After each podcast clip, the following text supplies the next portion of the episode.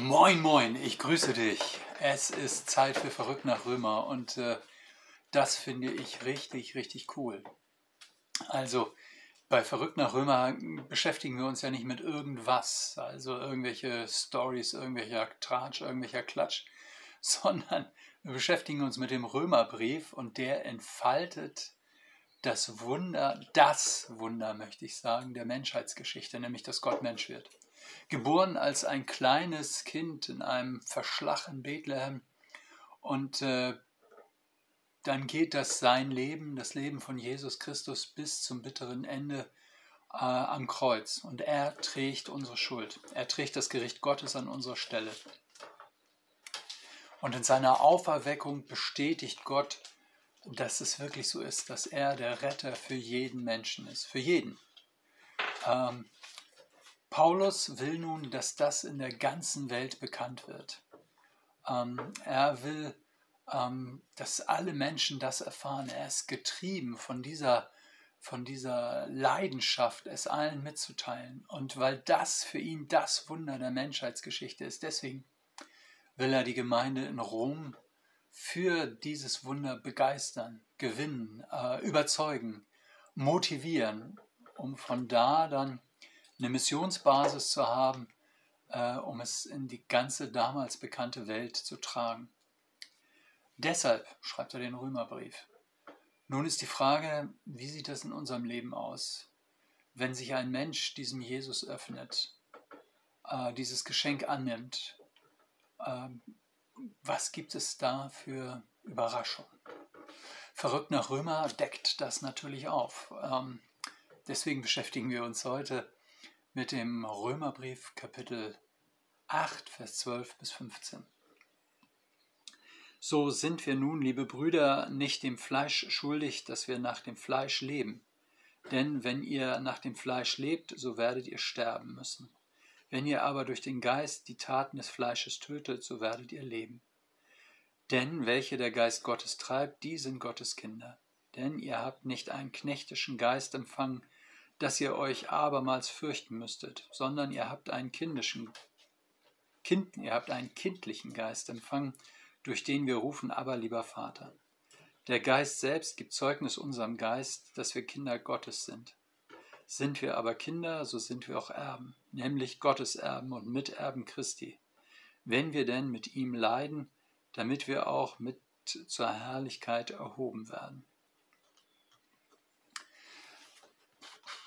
Was soll das jetzt heißen, was Paulus hier äh, weiter über den Heiligen Geist ausführt? Wenn ihr ähm, nochmal das äh, Basiswissen äh, euch angucken wollt, dann guckt euch die letzten zwei Folgen an. Da haben wir quasi schon über den Heiligen Geist nachgedacht, über sein Wirken in uns und an uns. Und heute gehen wir weiter. Was soll das heißen? Wir müssen nicht mehr nach dem Fleisch leben. Ähm, wir müssen noch essen und trinken, oder nicht? Doch, natürlich müssen wir essen und trinken und atmen auch.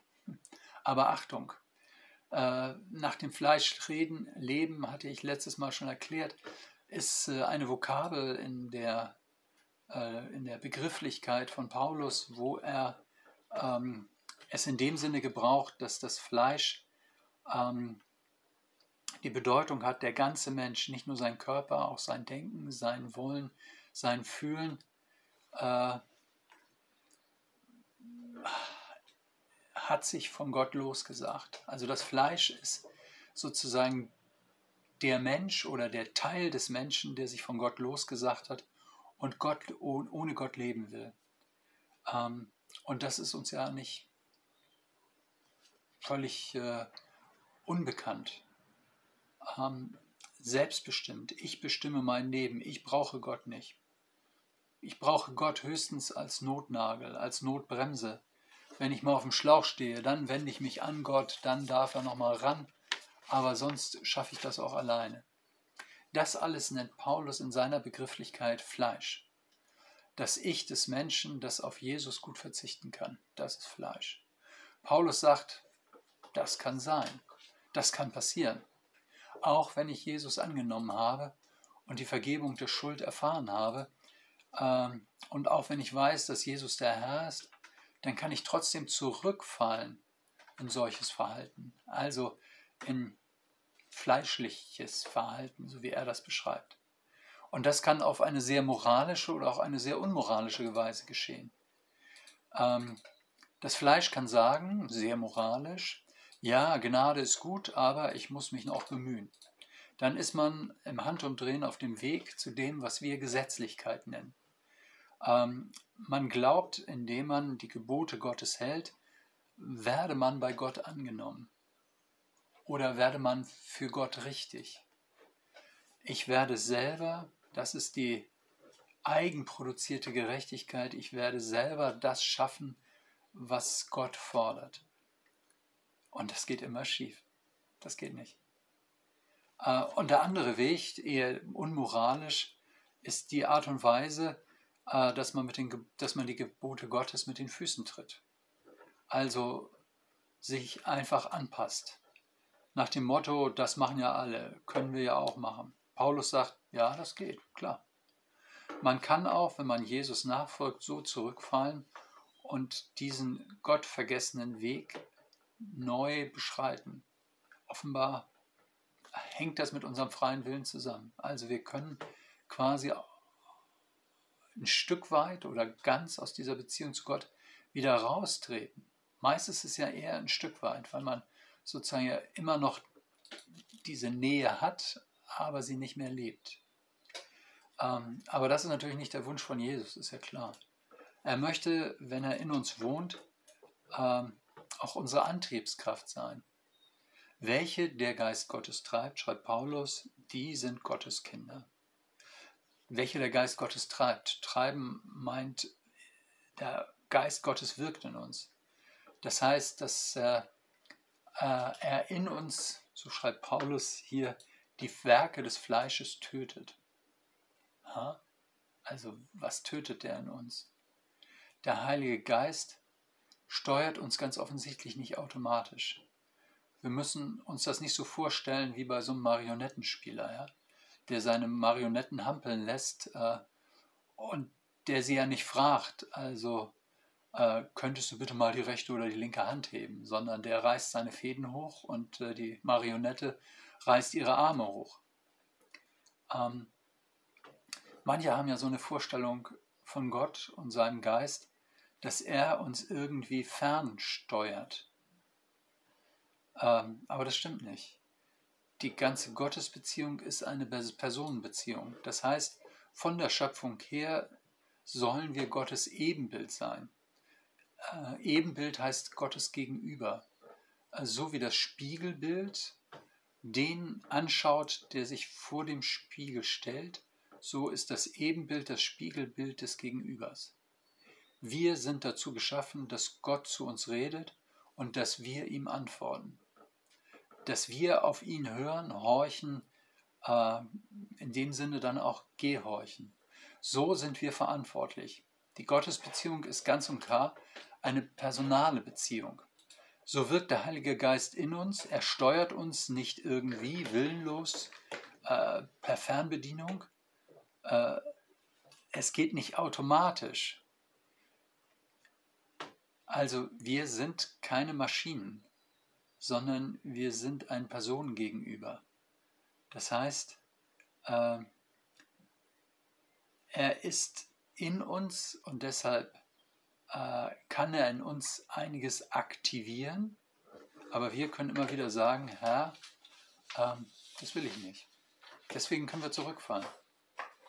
Wir können aber auch sagen, Herr, du bist da. Von innen oder außen drängt mich alles dazu, etwas zu tun, was von dem ich weiß, dass es nicht okay ist. Ich bitte dich, dass du mir die Kraft gibst, mir hilfst, äh, äh, dir in dieser Frage gehorsam zu sein, dran zu bleiben. Und er tut das. Der Geist Gottes gibt mir die Kraft, das zu schaffen, was ich selber aus mir nicht schaffen kann. Das ist das Geheimnis eines Lebens mit Jesus. Dass ich nicht nur mit meinen Möglichkeiten operieren muss, sondern dass ich damit rechnen kann, im Alltag, in der konkreten Situation, hilflos schreiend, Herr, du siehst mich, bitte hilf mir, äh, eine Antwort bekomme. Und diese Antwort darin besteht, dass Gott mir wirklich hilft. Ähm, Also auch gerade da, wo wir geneigt sind, den alten Kurs zu laufen, vom Egoismus und Unwahrhaftigkeit ähm, geprägt, da dürfen wir sagen, Gott, ich brauche deinen Willen, ich brauche deine Hilfe. Und wir werden immer, immer, immer wieder erleben, dass er es schafft, was er will in uns. Das ist äh, das Lebenszeichen des Heiligen Geistes. Welches, welche der Geist Gottes treibt, die sind Gottes Kinder. Das griechische Wort ähm, für treiben kann antreiben heißen, aber es kann auch führen heißen. Ähm, finde ich in dieser Situation fast ein bisschen netter. Äh, denn das ist die Wirkung des Heiligen Geistes, dass er uns hilft, den Weg zu gehen, dass er uns führt, also nicht nur hinter uns steht mit der Peitsche und uns äh, Beine macht, sondern dass er Schritt für Schritt mitgeht.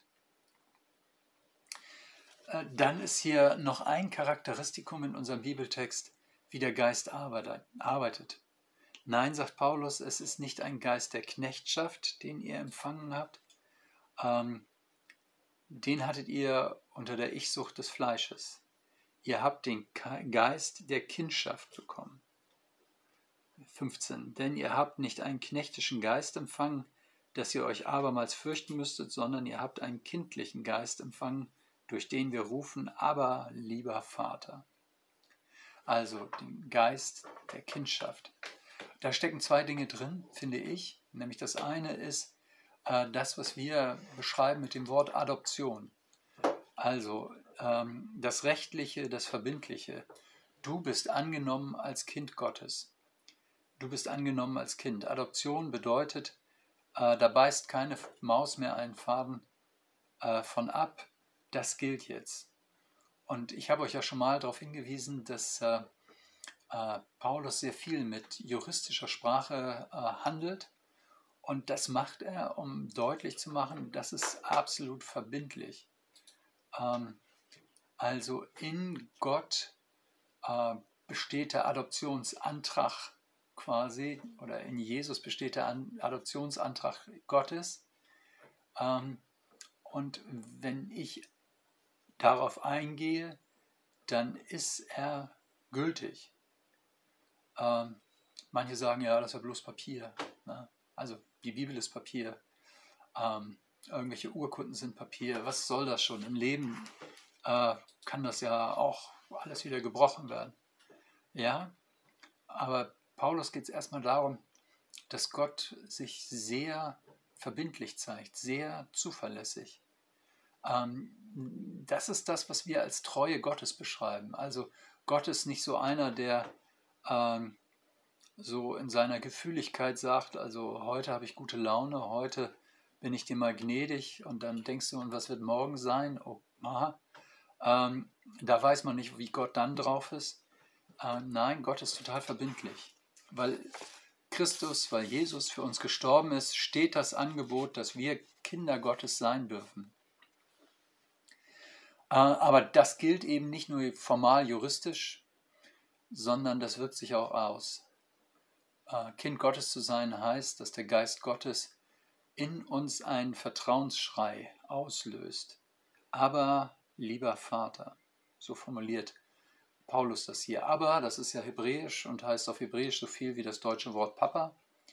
Und äh, das wagt man ja gar nicht auszusprechen, ne? dass wir Papa nennen dass wir Gott Papa nennen, das ist ja total verrückt. Also äh, sowas Persönliches, sowas Nahes, sowas äh, ähm, Verbundenes, Zutrauliches, so mit Gott umzugehen, das wirkt auf den ersten Blick plump, plump vertraulich, wo man denkt, nee, das kannst du nicht. Also erhabener Herrscher, mächtiger Schöpfer, großer Herr, das ist okay, aber Papa, und Gott sagt, nein, ich möchte von dir Papa genannt werden. Wir dürfen lieber Vater sagen. Und damit dieses ganze herzliche Vertrauen äh, äh, sicht oder damit wird dieses herzliche Vertrauen sichtbar und wir spüren gerade in diesem Vertrauen nämlich all das, was mir Gott in Jesus anbietet, an. Wir sind mitten ähm, in dem Wirken des Heiligen Geistes. Römer 8 ist Heiliger Geist pur. Und Paulus äh, buchstabiert das sozusagen Schritt für Schritt, was, äh, was der Heilige Geist bewirkt. Verrückt nach Römer, das ist unser Motto. Und, äh, und ich freue mich, dass wir unterwegs sind. Jetzt äh, geht schon bald das Kirchenjahr zu Ende. Und äh, wir beginnen mit einem neuen Kirchenjahr, aber wir bleiben noch ein bisschen beim Heiligen Geist, so als ob wir mitten zu Pfingsten sind. Ihr Lieben, so ist das ab und zu. Wenn man die Bibel liest, dann äh, fallen Pfingsten, Weihnachten und Ostern möglicherweise in eine Woche. Vielleicht erlebt ihr davon nächste Woche etwas. Ich grüße euch auf jeden Fall herzlich und wünsche euch alles Gute. Bis nächste Woche, wenn es wieder heißt, verrückt nach Römer.